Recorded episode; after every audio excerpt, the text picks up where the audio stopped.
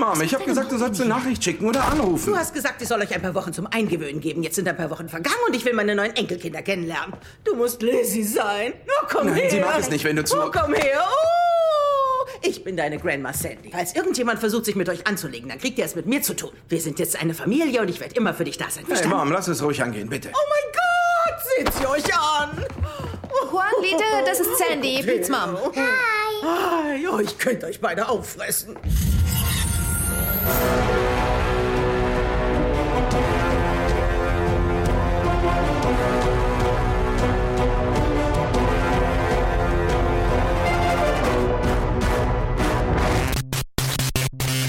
Hallöchen alle zusammen und herzlich willkommen zum Review-Blog diese Woche hier im Planet Film Geek Network. Ich bin der Johannes und ich bin allein. Ja, die Reviews diese Woche sind etwas übersichtlicher als zum Beispiel letzte Woche, wo einfach ein Haufen los war. Ähm, nee, diese Woche ist echt, äh, ist echt nicht so viel los und vor allem äh, ist diese Woche besonders, dass es keinen der Filme gab, den oder keinen der Filme und einer Serie, die reviewed wird, den oder die alle äh, oder mehrere Leute gesehen haben. Deswegen sind alle Reviews diese Woche Einzel äh, Einzelreviews. Ich hoffe, das ist okay. Und ich mache heute den Anfang mit meinem Review zu Instant Family oder Plötzlich Familie heißt er auf Deutsch. Äh, der ist unter der Regie von Sean Anders, der den ersten Daddy's Home gemacht hat, äh, Horrible Bosses 2, That's My Boy und andere Filme. Und es spielen mit Mark Wahlberg, Rose Byrne, Isabella Moner und viele mehr. Und es ist äh, eine Familienkomödie, wie auch immer man es sehen will, ähm, in der ein Paar, ein kinderloses Paar sich dazu entschließt, ja, zu adoptieren und dann sich mehr oder weniger überreden lässt, ähm, drei Geschwister zu adoptieren, nämlich eine Teenagerin und ihre zwei kleineren Geschwister. Und ja, dann kann man sich eigentlich denken, ähm, es ist eine Komödie, in der das Paar versucht, mit den Kindern klarzukommen und die Kinder versuchen, mit der Familie klarzukommen und es gibt alle möglichen Scherereien und so weiter. Ja, ich, ich, ich bin nicht der größte Fan von Mark Wahlberg-Komödien, so ganz generell mal gesagt. Und ich, ja, auch jetzt nicht, nicht der größte Fan von Familienkomödien per se. Deswegen, ich war jetzt nicht besonders gespannt, den Film zu sehen. Und ich bin ganz ehrlich, ich habe ihn nur geschaut, weil ich jetzt von mehreren Leuten gehört hatte, der soll ganz gut sein. Und ich bin tatsächlich sehr froh, dass ich ihn gesehen habe, weil er ist tatsächlich ganz gut. Ja, die größte Überraschung für mich war, dass es nicht die typische amerikanische Familienkomödie ist, auch wenn der Film, und das muss man sagen, sehr viele Elemente hat, die ich jetzt als so typisch amerikanische Familienkomödie beschreiben würde. Das ist alles in dem Film drin und es sind mit sicher nicht die äh, stärksten Momente des Films. Nee, was mich überrascht hat und was mich wirklich positiv überrascht hat, war, dass der Film tatsächlich sehr, sehr viel Herz hat und wirklich sich ernsthaft Mühe gibt, was Wahres oder was, was, ja, was Realistisches über Adoption zu erzählen. Und das ist tatsächlich auch, ähm, der Film ist ja mit einer gemeinnützigen, mit einem gemeinnützigen Gedanken gemacht worden, nämlich ähm, gibt es auf der Website des Films, der, äh, die Website des Films ist dazu äh, da, um sich über Adoption, also natürlich für amerikanische äh, Zuschauer, ich bin mir nicht sicher, ich weiß nicht, in Deutschland wird es wahrscheinlich keine Verlinkung zu irgendeiner deutschen Adoptions- Hilfe oder sowas geben. Soweit habe ich jetzt nicht recherchiert, aber auf jeden Fall in den USA ist das halt so, dass die Website des Films dazu da ist, um auf äh, Adoption aufmerksam zu machen und ähm, worüber, wo man sich eben informieren kann, wie viele Kinder in den USA gerade in Kinderheimen untergebracht sind und nach einer Familie suchen und so weiter. Also es ist, finde ich, ein sehr löblicher Hintergedanke, ein, ein sehr äh, ergreifender Hintergedanke und tatsächlich schafft der Film das auch, das in den Film einzubauen und dass der Film ähm, über, über wirklich große Teile diesen Ton auch sehr, sehr gut trifft. Nämlich, dass es dann, es ist schon eine Familienkomödie. Komödie ist mit Sicherheit der, der, der Überbegriff, unter dem man das einordnen würde, aber es hat auch sehr viel Drama drin, weil der Film sich doch sehr viel damit beschäftigt, wie es diesen Kindern geht. Also die Hauptcharaktere sind die zwei, äh, sind die, sind Mark Wahlberg und Rose Byrne, äh, die äh, beschließen zu adoptieren, ohne sich richtig Gedanken zu machen, was das bedeutet. Aber es geht auch sehr viel um die Kinder und die Verhältnisse, aus denen die kommen und die, die Umstände, unter denen die jahrelang im amerikanischen äh, Heimsystem, Kinderheimsystem quasi äh, gelebt haben, wo sie von Familie zu Familie quasi gezogen sind, geschickt worden und ähm, ja, niemand, und so diese Kinder ganz stark eben dieses Gefühl haben, niemand will sie, sie sind alles so krass auf sich allein gestellt. Isabella Mauna, die ältere Schwester, ist so quasi die Mutter für die zwei Kleinen und tut sich äh, ganz schwer, da irgendwie jetzt äh, das Erziehen der, der ihrer kleinen Geschwister an jemanden anderen abzugeben. Und ja, die beiden, also jeder dieser Kinder hat irgendein Trauma, das sich auf eine andere Art und Weise manifestiert. Also der, der, der Junge, der, der mittlere der drei, ja, hat, hat die ganze Zeit wahnsinnig Angst vor Berührung und Angst davor, dass er geschlagen wird und so weiter. Die kleine Schwester ähm, rastet halt einfach von Zeit zu Zeit aus und macht sich so quasi Luft. Und äh, die ältere Schwester, Isabella Monas Charakter, ist einfach ja eine Teenagerin mit einer extrem tragischen Vergangenheit und zusätzlich zu dem äh, pubertären Teenager-Dasein ähm, kommt noch dazu, dass sie halt wahnsinnig schnell erwachsen werden musste, die Verantwortung für die Geschwister noch mitträgt und allgemein von der Welt so ein bisschen desillusioniert ist, sage ich jetzt mal, und, und nicht glaubt, dass sowas wie eine Familie, eine glückliche Familie überhaupt existieren kann, würde ich jetzt mal beschreiben. Und das ist da scheut der Film wirklich nicht davor zurück, wirklich auch dramatisch zu sein und traurig zu sein und äh, tiefere Charaktermomente zu haben, ähm, was ich wirklich sehr, sehr schön fand und ja, und das ist tatsächlich der, das Herz des Films. Also, dass man irgendwie versucht, man wünscht sich eben, dass Mark Wahlberg und äh, Rose Byrne es schaffen, mit diesen Kindern irgendwie ein Leben aufzubauen oder zu, zu, zueinander zu finden, weil man wünscht irgendwie diesem Paar, dass die halt was in ihrem Leben haben, was sie erfüllt, eben eine Familie und man wünscht aber auch den Kindern, dass sie, äh, weil die halt so damaged sind, dass die halt verstehen lernen, dass die beiden es tatsächlich gut meinen, weil die Kinder halt auch die ganze Zeit so diese Abwehrreaktion haben, weil sie halt schon in vielen Familien waren, die halt sie nur adaptiert haben oder aufgenommen haben, um die Sozialhilfe zu kriegen und so weiter. Also man wünscht sich, dass die Kinder merken, hey, das ist vielleicht eine liebende Familie, in die wir da kommen und das ist echt teilweise frustrierend zu sehen, weil halt diese Traumata, die die Kinder erlebt haben, so tief stecken und es wirklich sehr viel braucht und sehr viel Annäherung von beiden Seiten braucht, um da zueinander zu finden. Und dann in dem Moment, wo es soweit sein könnte, dann kommt da nochmal ein Twist rein, der das Ganze noch ein bisschen frustrierender macht.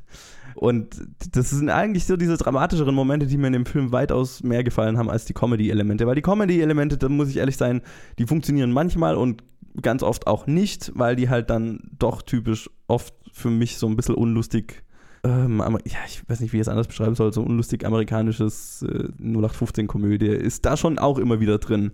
Und das sind nicht die Momente, die für mich funktioniert haben.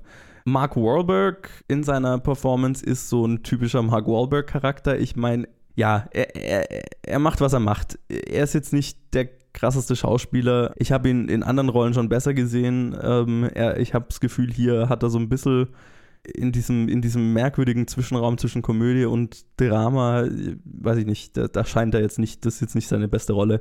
Aber er ist, er ist okay. Er hat seinen Mark Wahlberg Charisma und das ist ganz lustig. Es funktioniert. Mehr aber auch nicht. Also die Stars dieses Films sind äh, Rose Byrne und Isabella Moner. Gerade Isabella Moner, die, ja, ich glaube, die hat eine sehr, sehr große Karriere vor sich, äh, wenn es richtig anstellt. Weil ähm, das ist jetzt das, also ich, ich mochte sie auch in anderen Filmen schon, aber das ist jetzt das erste Mal, dass ich so richtig eine wirklich dramatische und hochkomplexe Performance von ihr gesehen habe. Und ähm, das in einer Mark Wahlberg-Komödie ist halt irgendwie, irgendwie verrückt und wirklich hat mich echt gefreut, hatte ich richtig Spaß mit. Und Rose Byrne schafft es auch, diese dramatischen Momente einfach sehr gut zu verkaufen. Und die Comedy kaufe ich auch ihr jetzt nicht 100% ab. Ich weiß nicht, ich bin, ich bin, ich bin ein großer Rose Byrne-Fan in dramatischen Rollen. Ich bin nicht der größte Fan von ihr in komödiantischen Rollen. Und dieser Film hat halt beides und die Comedy-Elemente haben mir weniger gefallen als die dramatischen Elemente. Aber ist okay, weil es ist ein ganz guter Mix.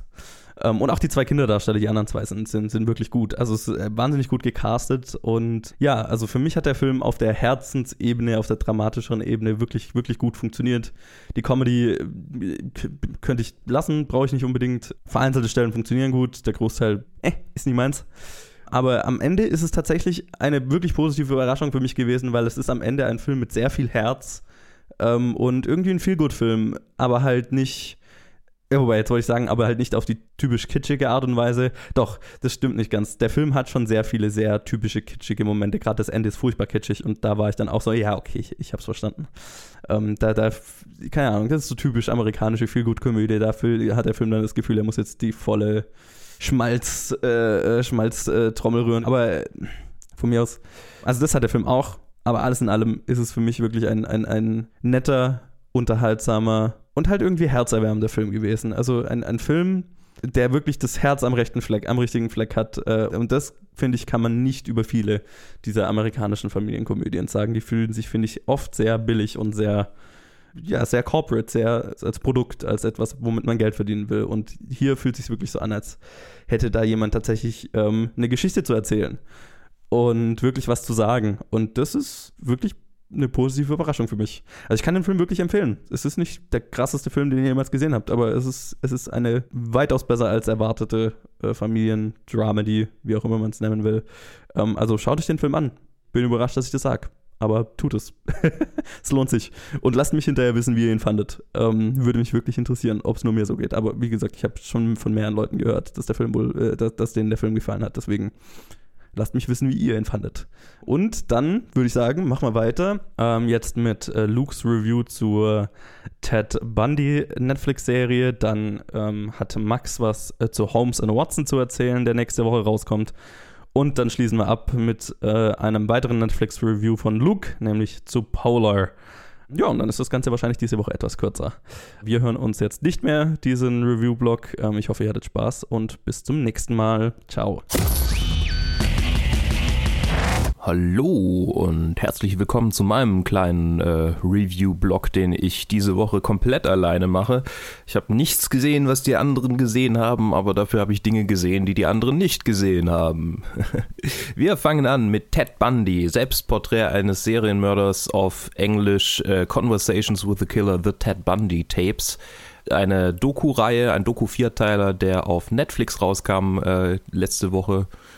Und wir haben es dabei mit einer Reihe zu tun von Joe Berlinger, Berlinger, Berlinger, Berlinger, der auch äh, so Meisterwerke der Doku, ähm, des, der, der Dokumentation wie etwa äh, Lost, äh, Paradise Lost oder Brothers Keeper produziert hat, aber auch ähm, Some Kind of Monster, die, Met die Metallica-Doku, die ich persönlich ähm, mit der ich persönlich ein, ein, ein besonderes, zu der ich ein besonderes Verhältnis habe, könnte man sagen.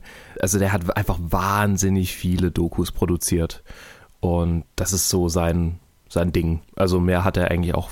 Ich meine, er hat wirklich sehr, sehr viele Dokus produziert. Aber arg viel mehr hat er auch nicht gemacht. Und ich, das passt ja, weil Ted Bundy, äh, Selbstporträt eines Serienmörders, ist eine Doku-Reihe. Die Doku spielt das Ganze chronologisch ab im, na, nicht wirklich. Also, letztendlich arbeitet die Doku mit zwei Zeitsträngen. Einerseits der Zeitstrang der, der äh, Morde und des letztendlichen, äh, der, der, Verfolgung, der Verfolgung von ihm und äh, dann letztendlich, wie sie ihn gefangen haben und wie er dann wieder entkommen ist und wie sie ihn dann wieder gefangen haben. Und der andere Zeitstrang, der immer parallel zu dem parallel geschaltet wird, ist, äh, wie er im Knast saß und von Reportern interviewt wurde, nämlich äh, Hugh Ainsworth, äh, Bob Capel und Stephen Michaud, Michaud. Ähm, die jeweils mit ihm sprechen konnten in Haft, ähm, die teilweise äh, Tapes davon angefertigt haben, wie sie mit ihm gesprochen haben und wie sie ihm mit bestimmten Techniken entlockt haben, was er der äh, Strafverfolgungsbehörde bisher nicht gesagt hat. Nämlich äh, haben sie ihn dazu gebracht, über die Morde zu reden und das mit einem sehr ähm, coolen Trick, den ich nicht spoilern will, weil es wirklich spannend ist zu sehen, wie, wie, wie äh, die draufgekommen sind und wie sie es anwenden. Aber auf jeden Fall redet er bei denen über die Morde und das auch ziemlich äh, stolz und mit ziemlich viel, dann doch mit ziemlich viel Selbstkritik, könnte man sagen. Und nach und nach sind die Reporter halt dann alle irgendwann angewidert von ihm und die wollten eigentlich ursprünglich eine riesen Story draus machen und dann vieles davon wurde einfach nicht verwendet, weil sie nichts mehr damit zu tun haben wollten. Und für diese Doku wurden diese Tapes aufbereitet. Insofern besteht die Doku zu, ich würde sagen, beinahe 40 Prozent daraus, dass Ted Bundy selber redet.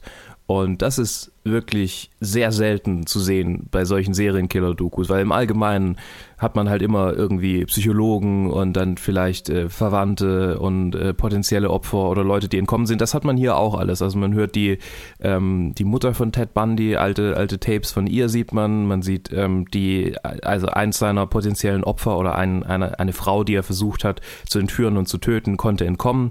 Mit der sieht man natürlich ein Interview, man sieht ein Interview mit den Menschen, die ihn verfolgt haben zu der Zeit, äh, die mittlerweile auch äh, recht alt sind, weil das halt auch in den 70er Jahren war.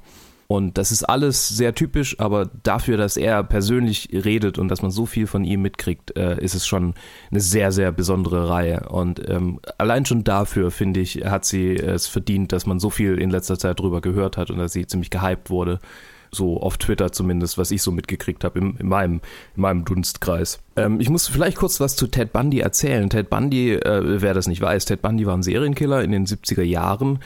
Ähm, er hat sich auf äh, Frauen, äh, ich wollte gerade sagen spezialisiert, aber das ist vielleicht die falsche Wortwahl. Ähm, Ted Bundy hat Frauen als Ziel gehabt, äh, speziell junge, hübsche Frauen. Und seine Masche war häufig Hilflosigkeit vorzutäuschen, auch an öffentlichen Plätzen. Äh, einmal hat er an einem, an einem Tag an einem öffentlichen Strand hintereinander drei Frauen nacheinander entführt und dann getötet und vergewaltigt. Genau, das war seine Masche. Also manchmal ist er mit Krücken äh, rumgelaufen, manchmal hat er irgendwie äh, eine, eine also irgendeine Verletzung halt vorgetäuscht und äh, dann gesagt, ah, ähm, ich brauche jemanden, der mir hilft, äh, mein Auto zu beladen oder ich brauche jemanden, der mir hilft, das und das zu machen. Und im Allgemeinen hat er so seine Opfer gecasht. Er wurde nach einigen Morden geschnappt, das erste Mal was erstmal schwierig war, weil er über Staatsgrenzen hinweg gehandelt hat. Also er, er hat quasi ähm, in in Illinois hat er Morde, Morde begangen. Ich, die ganze Timeline ist mir, ich, ich muss zugeben, ich habe das vor einer Woche angeguckt, also länger als eine Woche ist das jetzt schon wieder her. Und ähm, jetzt die genaue, der genaue Ablauf ist mir nicht mehr, nicht mehr ganz klar. Aber auf jeden Fall hat er in Florida Morde begangen und dann in Illinois oder andersrum. Und das Problem war halt, dass über die Staatsgrenzen hinweg die äh, nicht verfolgen konnten, was er im anderen Staat gemacht hat. Und ähm, es war ihnen jetzt nicht so ganz klar, wer es ist. Also es ist nicht so, dass er in den anderen Staat einreist und sagt, hallo, Ted Bundy, Serien, Serienkiller, aber sie können mir nichts tun, weil ich hier nichts gemacht habe. Ähm, so war es natürlich nicht. Aber es war, okay, hier verübt jemand Morde, die den Morden ähneln, die im Nachbarstaat passiert sind und die hatten auch einen Verdächtigen aber wir können es nicht verfolgen oder wir, wir verfolgen jetzt nicht quasi das, was, oder wir nutzen nicht das, was die schon rausgekriegt haben, weil das hat ja mit uns nichts zu tun. Das ist ja in unserem Staat und nicht in dem Staat. Und diese Vernetzung zwischen einzelnen Bundesstaaten, das äh, sieht man auch bei anderen Serienkillern. Das war ein großes, großes Problem der Justiz äh, in den 70er und 80er Jahren. Ähm, speziell weil zu der Zeit so viele Serienkiller aktiv waren.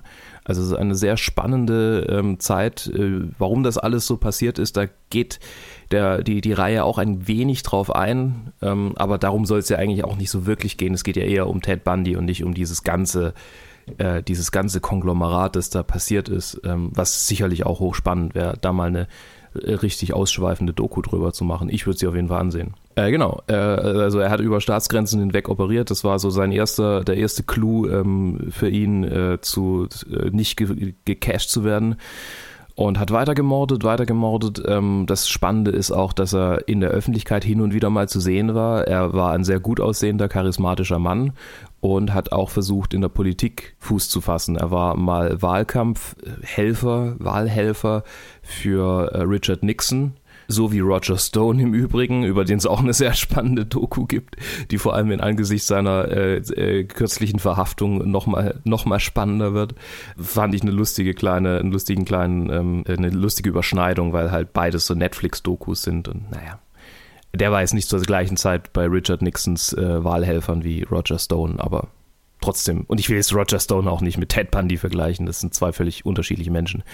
Ich schweife ab. Auf jeden Fall ähm, war äh, Ted Bundy jetzt nicht der Öffentlichkeit vollkommen unbekannt und er war jetzt auch nicht wirklich unauffällig aufgrund dessen, dass er halt irgendwie ein gut aussehender junger Mann war, und so konnte er irgendwie entgegen jeglicher Vernunft immer wieder entkommen. Manchmal ist er in Polizei, äh, einmal ist er in eine Polizeikontrolle reingekommen. Ich meine sogar mit einer Leiche im Kofferraum und hat sich da irgendwie rausgeredet. Also es ist immer wieder erstaunlich und ich will auch gar nicht alles erzählen, an was ich mich noch erinnere, weil es müsst ihr euch unbedingt selber ansehen, finde ich. Ähm, und das erfahren aus, aus den Mündern der Leute, die es teilweise halt auch irgendwie aus erster Hand erlebt haben. Und irgendwann mal wird er inhaftiert. und er ist inhaftiert und Ted Bundy schafft es tatsächlich aus dem Knast zu fliehen und mordet einfach noch mal ein bisschen weiter und diesmal war er dann so richtig anhinscht und hat dann, also da merkt man auch richtig, wie sich's in ihm, äh, wie es in ihm eskaliert ist und wie er noch viel krasser gemordet hat, als er vorher ge äh, gemordet hat und viel mit viel höherer Frequenz und viel höherer Brutalität. Und letztendlich ist das Ganze dann kulminiert darin, dass er in ein Sorority-Haus, also eine Studenten, Studentinnenverbindung in ein Haus einer Studentinnenverbindung eingedrungen ist und dort mehrere Bewohnerinnen, mehrere Studentinnen schwer verletzt und einige getötet hat. Und das war dann so die letzte große Tat, also große im Anführungsstrichen, das, das letzte brutale, richtig brutale, ähm, die letzte richtig brutale Mordtat, die er begangen hat, bevor er dann tatsächlich endgültig inhaftiert wurde. Und äh, in Haft könnten vielleicht auch einige wissen, in Haft äh, oder während seinem Prozess auch hat sich eine Frau äh, rauskristallisiert, die immer wieder für ihn gesprochen hat, die immer wieder ähm, ihn in Haft besucht hat.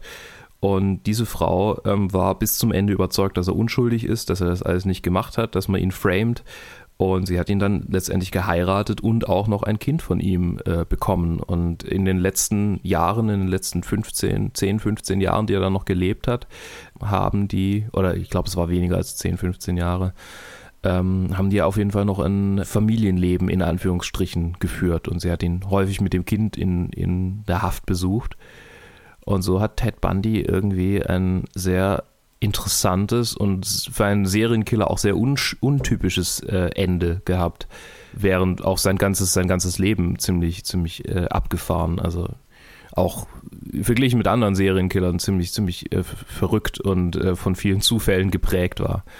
Long story short, äh, Ted Bundy, Selbstporträt eines Serienmörders, ist eine hochspannende Doku, die man sich auf jeden Fall auch mehrfach ansehen muss, um alles noch irgendwie richtig verarbeiten und, und, äh, und miteinander verknüpfen zu können finde ich jetzt. Also ich muss mir auf jeden Fall nochmal ansehen, allein weil sie so unterhaltsam ist und weil ich mir unterhaltsame Dokus gern mehrfach ansehe. Und ich kann sie jedem nur ans Herz legen, der ähm, auch starke Nerven hat. Also jetzt, es, sie ist nicht übermäßig brutal oder übermäßig äh, gruesome oder so, aber äh, ja, man sollte irgendwie halt kein Problem mit Serienkillern haben und kein Problem damit, dann halt auch mal irgendwelche Fotos von, von Toten zu sehen oder so. Und das, das ist halt dann schon, ich meine, das ist halt das Thema dieser Doku-Reihe. Da muss man drauf vorbereitet sein. Und äh, damit würde ich überleiten zu meiner nächsten Review. Aber noch nicht sofort, weil erstmal muss ich dich unterbrechen oder muss ich Luke unterbrechen, weil äh, Luke hat äh, hier äh, sich ein wenig verschätzt mit seiner Überleitung. Also eigentlich, ich habe vorhin gesagt, äh, ich bin nicht mehr in diesem Review-Blog. Ähm, das war offensichtlich eine Lüge. Ich mache jetzt aber hier auch gar keine Review. Eigentlich äh, macht das jetzt hier der Max. Der sitzt auch neben mir, hat aber noch kein Mikro in der Hand. Ich muss nur kurz sagen, äh, wegen der, äh, also dass äh, jetzt äh, nicht Lukes nächstes Review kommt, das kommt dann als nächstes. Verwirrend. Ich weiß, das, ja, wie auch immer. Hier ist der Max mit seinem Review zu Holmes and Watson. Eure Majestät, Sherlock Holmes und Dr. John Watson. Watson, sagen Sie etwas. Ich liebe euch. Bitte, Sir. Nicht die Königin anfassen. Oh, stimmt ja. Verzeiht, Majestät. In echt sieht ihr ungemein winzig aus. Euer Majestät, auf welche Art darf ich dem Königreich behilflich sein? Mr. Holmes, bitte folgen Sie uns. Die Gefahr, die herrscht, ist immens. So, meine Damen und Herren. Erstmal sitzt der Johannes nicht neben mir, sondern gegenüber von mir. Das müssen wir mal festhalten. Und ich habe leider gar keine Ahnung, was der Luke gesagt hat und ob er überhaupt was gesagt hat. Dafür ist der Johannes da, als Überleiter. Ich wurde nicht gezwungen, den Film anzuschauen, aber ich würde gerne sagen, ich wurde gezwungen, ihn anzuschauen. Denn es ist mir peinlich, dass ich da in den Film reingegangen bin. Auch wenn es nur eine Pressevorführung war. Der Film ist von Ethan Cohen ohne H, nicht Ethan Cohen. Und ich war erst ein bisschen schockiert, dass er von einem der Cohen-Brüder ist, was er ja nicht ist. Habe ich dann nachgegoogelt und war sehr erleichtert, denn das hätte ich nicht ab, äh, gekauft, dass von den Cohen-Brüdern so ein Film daherkommt. Habe ich mir schon gedacht, wo war der Humor, wo waren die Stilelemente? Natürlich waren sie nicht da, da der Film nicht von den Coen-Brüdern ist. Und dementsprechend schlecht war er auch. ich bin mir nicht mal mehr sicher, ob ich den Trailer gesehen habe. Aber wenn ich den Trailer gesehen hätte, dann hätte ich den Film wahrscheinlich nicht angeschaut. Denn der Trailer wäre auf jeden Fall schlecht gewesen. Denn aus diesem Material, das sie da gedreht haben, können, kann man nur schlechte Sachen erstellen. Ich, ich wollte ihn mir trotzdem anschauen, den Film, weil ich dachte, vielleicht wird er lustig. Nein, er wurde nicht lustig. Wobei tatsächlich Leute gelacht haben im Kino. Und ich wollte mich umdrehen und sagen, what the fuck, warum lachst du? Was ist los mit dir? Das sind doch alles Journalisten, die da im Kino saßen und wozu, die schauen auch jede Menge Filme an. Wie zur Hölle können die da lachen? Ich habe keinen Humor herausfinden können. Also, der Plot ist total flach und überhaupt nicht interessant. Und dann gibt es jede Menge Szenen, die den Plot überhaupt nicht vorantreiben, die aber ewig ausgespielt sind. Und ich glaube, sie sollen lustig sein und die Charaktere darstellen, aber sie sind nicht lustig. Johannes hat gerade gefragt, was der Plot ist, wenn ihr das nicht gehört habt. Der Plot, wie immer, Sherlock Holmes und Watson auf der guten Seite, auf der bösen Seite wie immer Moriarty. Gespielt von Ralph Fiennes, Ralph halt, der top besetzt ist in seiner leider schlecht geschriebenen Rolle. Er spielt gut, er spielt immer gut. Und der Film beginnt quasi mit den Eigenheiten von Sherlock Holmes, der in diesem Film ziemlich dämlich dargestellt wird. Ebenso wie Watson, was vielleicht hätte lustig sein können, aber irgendwie ist es nicht lustig. Liegt vielleicht an den Charakteren. Who knows?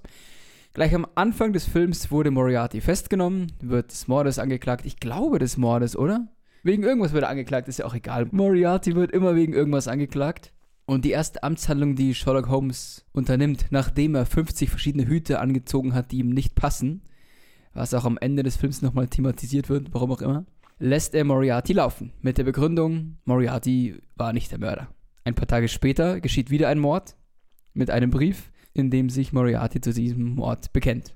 Boom. Und dann wird noch die Königin, die auch irgendwie auftritt im Film, bedroht mit ihrem Leben. Sagt man das so? Das sagt man so, oder? Sie, sie wird halt bedroht. Genau. Und jetzt soll Sherlock Holmes und Watson die Königin retten. Hey, ein ehrenvolles Ziel. Leider ziemlich nichtig und flach dargestellt. Mit Witzen, die überhaupt nicht passen und viel zu lang ausgespielt sind. Letztendlich, darf ich spoilern, letztendlich schnappen sie Moriarty nicht. Denn er wandert in den wilden Westen aus. Das letzte Bild, ja, richtig. Das letzte Bild des Films ist Moriarty bekommt einen Brief von Watson und Holmes, dass sie wissen, dass er in Amerika ist und dass sie ihn jagen werden, folgen werden, bla bla bla. Ralph schaut hoch und sieht natürlich in Cowboy-Uniform Sherlock Holmes und Watson in der Ecke sitzen. Oh mein Gott, ja, so, so schmerzhaft. Sequel. Sequel hoffentlich nicht. Denn dieser Film hat schon weh genug getan. Sie stellen viele Elemente aus den Sherlock-Filmen von Guy Ritchie dar. Mit, also die, er hat ja immer diese Grafikelemente dann, wo quasi Sherlock im Geist irgendwas ausrechnet, wie er jetzt exakt diesen Schlag setzt und was er noch als äh, Ablenkmanöver machen muss. Und das greifen sie drei oder viermal auf. Auch mit netten Grafiken, sieht gut aus. Zum Beispiel geht es einmal darum, dass aus einer kleinen Kiste eine Mücke entweicht, die angeblich super tödlich ist und bei einem Stich stirbt man. Und jetzt müssen Holmes und Watson diese Mücke töten. Erstmal zwangsläufig landet die Mücke immer im Gesicht vom anderen und sie schlagen sich die ganze Zeit gegenseitig. Das, das ist okay, das muss wohl so sein. Das war noch ganz witzig am Anfang vom Film. Und dann landet die Mücke aber am Glas, am Terrarium, gefüllt mit tödlichen Killerbienen. Ja. Sherlock nimmt einen Baseballschläger und rechnet im Geist aus, wie genau er schlagen muss oder wohin genau er schlagen muss, damit er nur die Mücke zerquetscht und nicht das Glas zerbricht. Und Wunder, er zerquetscht nur die Mücke und zerstört nicht das Glas. Sie drehen sich weg, reden und natürlich zerspringt das Glas im Hintergrund. Und solche Sachen eben. Wie war der Selfie-Witz? Der Selfie-Witz. Das war die schlimmste Szene überhaupt. Ich habe überhaupt nicht verstanden, warum diese Szene überhaupt im Film ist. Äh, diese Szene ist rein wegen dem Witz im Film. Ja, sie machen ein Selfie mit einer Uraltkamera. Das ist ganz nett. Und während dem Selfie dreht sich der Typ mit dem Selfie-Stick um und erschlägt die Königin. Sie halten sie für tot. Vor der Tür stehen die Wachen der Königin, wollen die ganze Zeit rein. Und jetzt haben sie Stress, die Königin zu verstecken. Versuchen sie in einer Kiste zu verstecken, kriegen sie natürlich nicht rein, weil Arme und Beine raushängen. Und dann legen sie sie auf den Tisch und wollen sie letztendlich noch zersägen. Und dann wacht sie natürlich auf.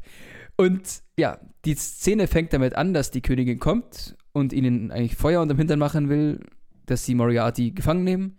Dann eskaliert die Szene, die Königin stirbt zwischenzeitlich, steht dann wieder auf Und am Ende geht es eigentlich damit weiter, dass sie ihnen sagt, ja, sie soll doch jetzt, sie sollen doch jetzt Moriarty finden. Diese Szene hättest du rauslassen können. Sie ist einfach, wie gesagt, drin wegen diesem schlechten Witz. also, so wie der komplette Film einfach leider. Er ist ein schlechter Witz. Boom. Wenn da ein Sequel rauskommt, dann schaue ich mir wieder an. Ja, genau. das, das verspreche ich euch. Und Johannes, schaust du dir den Film jetzt auch noch an, nach dem, was du gehört hast? Mit Sicherheit nicht. Im Gegensatz zu dir hatte ich den Trailer gesehen und war gar nicht so böse, dass ich äh, die Pressevorführung äh, nicht geschafft habe, weil ich zufällig arbeiten musste. Und dann nach dem Review schaue ich mir natürlich nicht an. Ja, so. Äh, und jetzt ähm, kommt äh, meine zweite Awkward-Überleitung, nämlich ähm, jetzt leite ich über zu Lukes nächstem Review, das er ja vorhin schon angekündigt hatte. Luke, dein Review. Und in dieser reden wir über Polar. Polar ist auch ein Netflix Original, ähm, ein Spielfilm von Jonas Eckerlund. Schon wieder ein Jonas Eckerlund-Film innerhalb von einer Woche, zwei Wochen. Written by Jason Rothwell und Victor Santos, der das Graphic Novel ähm, gemacht hat, auf dem dieser Film basiert. In der Hauptrolle haben wir Mats Mikkelsen, außerdem äh, äh, Vanessa Hutchins, Catherine Winnick, Faye Rain, Wren und Rubio Fee sowie Matt Lucas und Robert Mallet. Die habe ich jetzt alle gesagt, weil sie eigentlich alle wichtig sind. Oh, und Anthony Grant ist eigentlich auch noch wichtig. Es geht um einen Auftragsmörder, der ähm, von einer Auftragsmörderorganisation so ähnlich, also nicht ähnlich der Organisation aus Hitman, aber halt so, ja, oder wie bei Kill Bill, einfach, es gibt so einen so so eine, so ein, so ein Chef, so einen Boss irgendwie von einer Organisation, der ganz viele Auftragsmörder hat und die begehen halt Auftragsmorde für ihn, für ganz viel Geld. Und ganz viel Geld ist involviert. Und übrigens haben alle ganz viel Geld.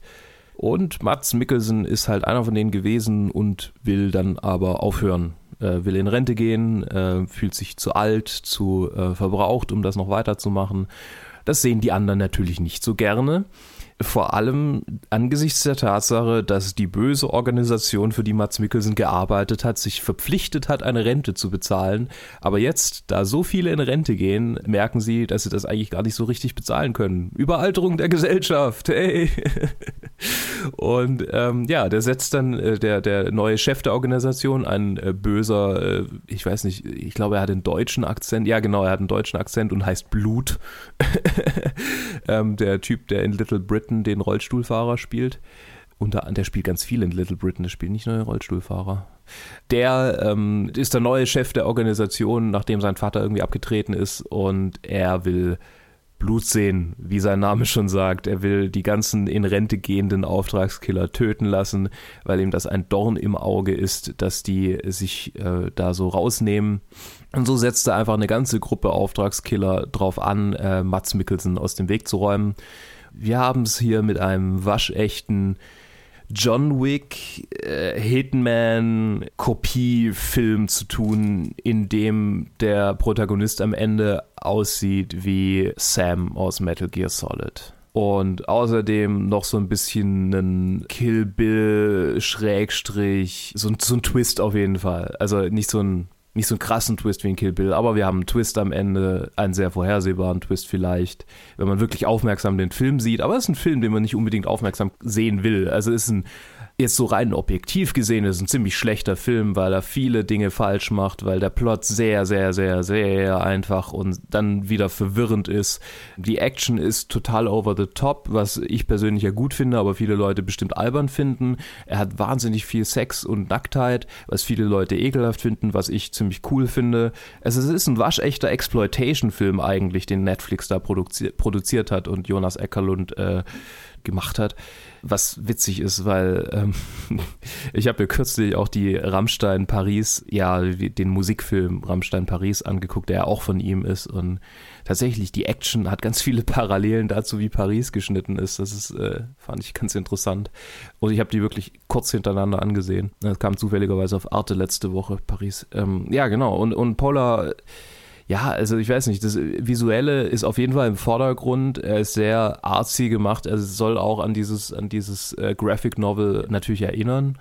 Ähm, macht er auch an einigen Stellen, wenn ich das richtig gegoogelt habe. Also ich habe einige, ich habe mal geguckt und einige Pages aus dem Graphic Novel, die ähneln dem Film schon ganz arg. Die, die ich finden konnte. Also stilistisch ist er auf jeden Fall hübsch wenn auch manchmal ein bisschen arg durcheinander.